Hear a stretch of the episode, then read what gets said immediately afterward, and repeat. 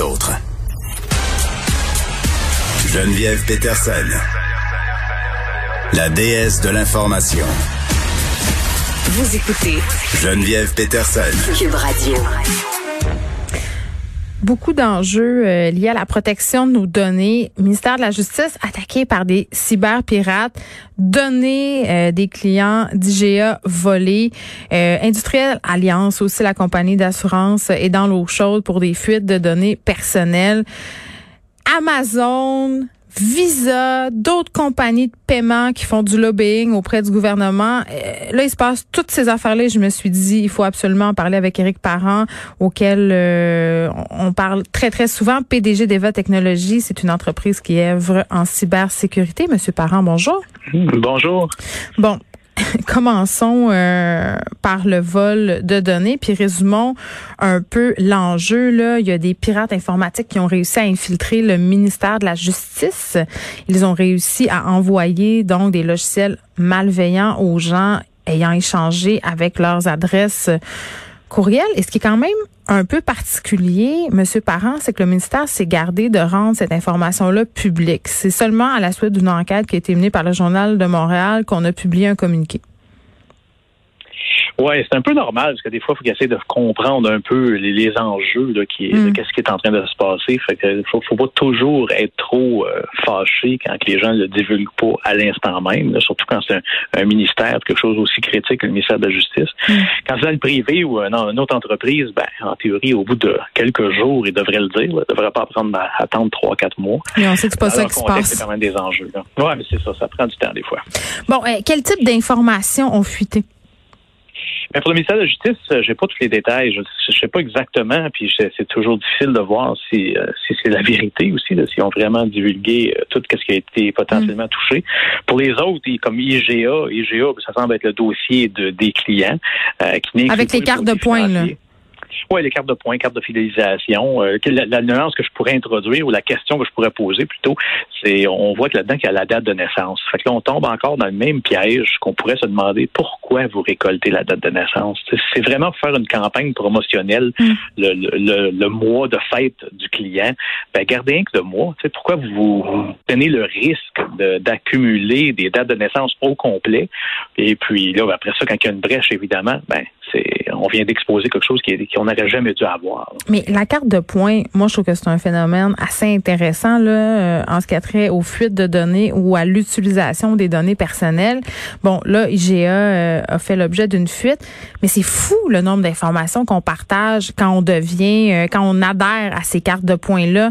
Parce que, bon, évidemment, on a l'adresse qu'on donne, le courriel, la date de naissance, là on vient de se dire c'est pas nécessaire tant que ça, mais la plupart euh, des fournisseurs de ces cartes-là euh, demandent ce type d'informations-là. Et les gens remplissent ça justement en se disant euh, que c'est à des fins statistiques, c'est justement pour avoir des primes.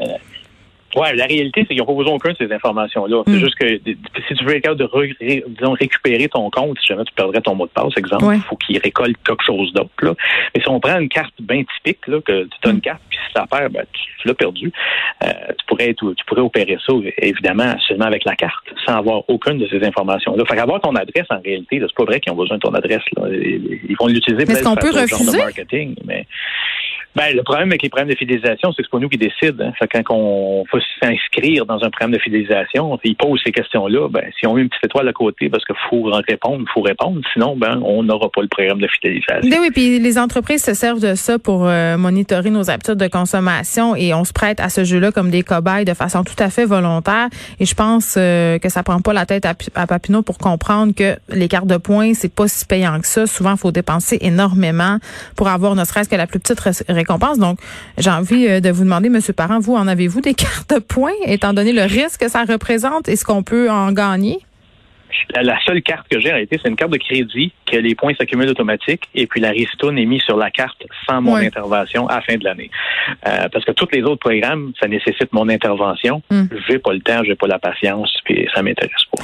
Pourquoi c'est ça semble si facile, du moins d'un regard extérieur, de pénétrer ces systèmes-là? Là, on a Industrial Alliance, on a IGA, euh, on en a eu d'autres, des, des, jardins, Equifax. Euh, ça a l'air facile. Ben, c'est souvent que les gestionnaires sont volontairement aveugles parce qu'ils vont se dire ça, quand, quand ils vont avoir un problème, ça va se produire, je serai même plus ici, là, ça va se produire dans le futur. Fait qu'on minimise un peu le, le, les projets qu'on devrait faire parce qu'on veut pas dépenser. On Mm. veut pas non plus se faire critiquer, se dire que ça veut dire que tu nous demandes encore plein d'argent pour mettre à jour des choses. Les choses que tu as livrées l'année passée, c'est pas bon. Puis la nuance là-dedans en technologie, c'est que ça change tellement vite que c'est tout à fait normal que les décisions que tu as prises l'année passée sont peut-être plus les meilleures, puis qu'il faut changer des choses. Mais les gens se sentent très coupables, hein, les, les dirigeants. Ils vont dire, ben là, je peux pas aller demander de l'argent. On vient juste de finir de changer tout cet équipement-là. Il faudrait changer avec d'autres choses. Ça- je vais me faire critiquer. Et puis ça crée un, un bordel, parce que tout le monde se protège de derrière à, à- à court et moyen terme. Oui, mais le bris de confiance, Monsieur Parent, ça chiffre comment? Je veux dire, quand une entreprise auquel on est fidèle euh, fait fuiter nos données et qu'on se rend compte que nos données étaient plus ou moins bien protégées, ça donne plus ou moins envie de continuer à adhérer à cette marque-là ou à continuer à être client-là, tu sais. Je suis d'accord, mais c'est jamais la personne qui paye. C'est ça le problème avec notre système d'aujourd'hui. Les pénalités s'appliquent pas aux individus, s'appliquent aux entreprises. Puis là, ben, je sais pas si tu as déjà entendu le terme chaîne d'incompétence. mais dans les grandes entreprises, il y a une chaîne d'incompétence.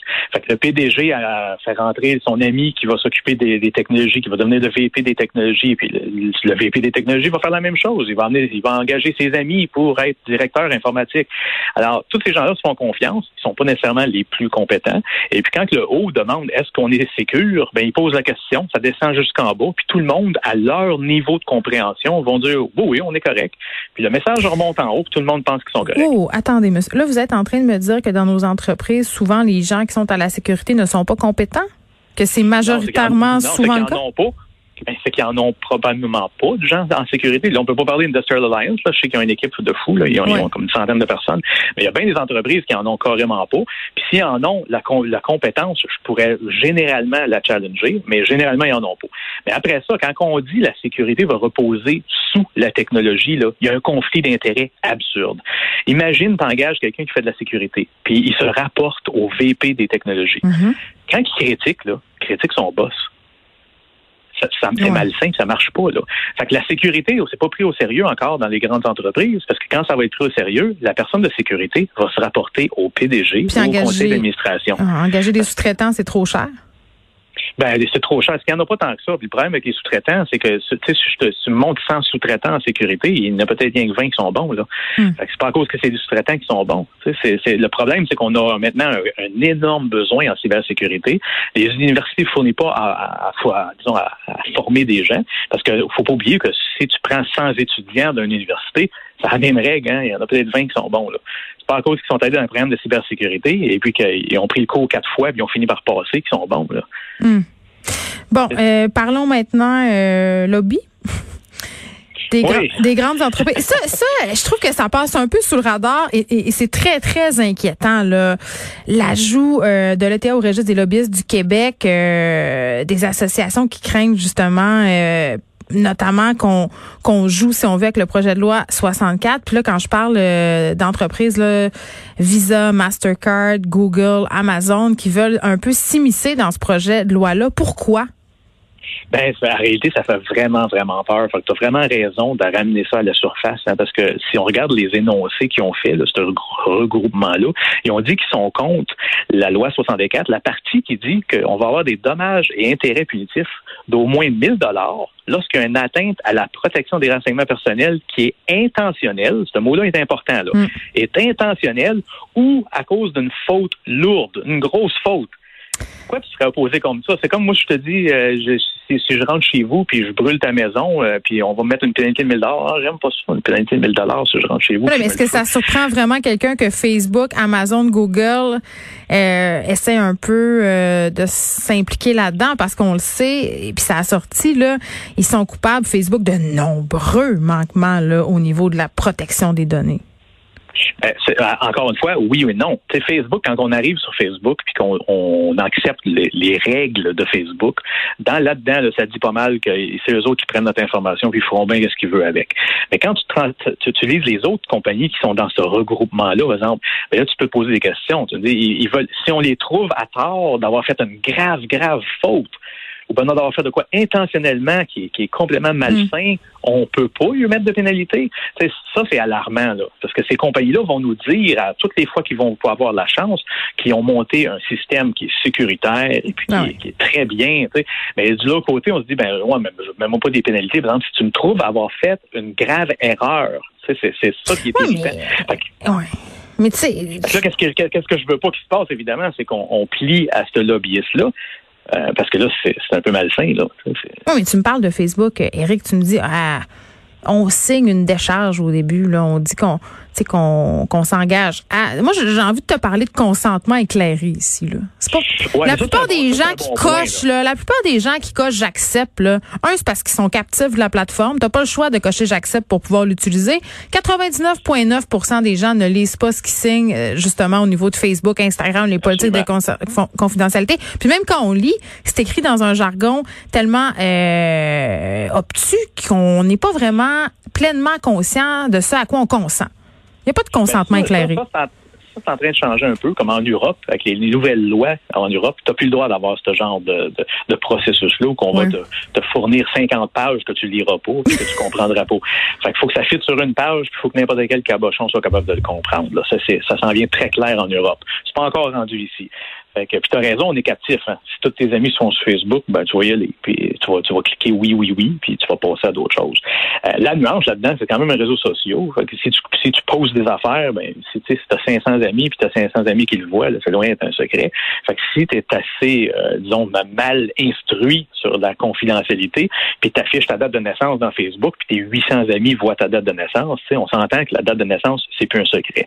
C'est quand même différent, puis je dis pas que j'aime Facebook, loin de là. Ils sont croche, puis ils font tout ce qu'ils veulent bien faire avec nos informations. Mais c'est quand même différent quand on parle d'une de, relation plus intime comme Amazon ou encore beaucoup plus intime comme les cartes de crédit et les, autres compagnies qu'on parle dans ce regroupement-là. Oui, qui contiennent des informations excessivement sensibles. Imaginez le ministère de la Justice. sais. Éric Parent, merci. PDG d'Eva Technologies. Merci de nous avoir parlé. Bonne journée.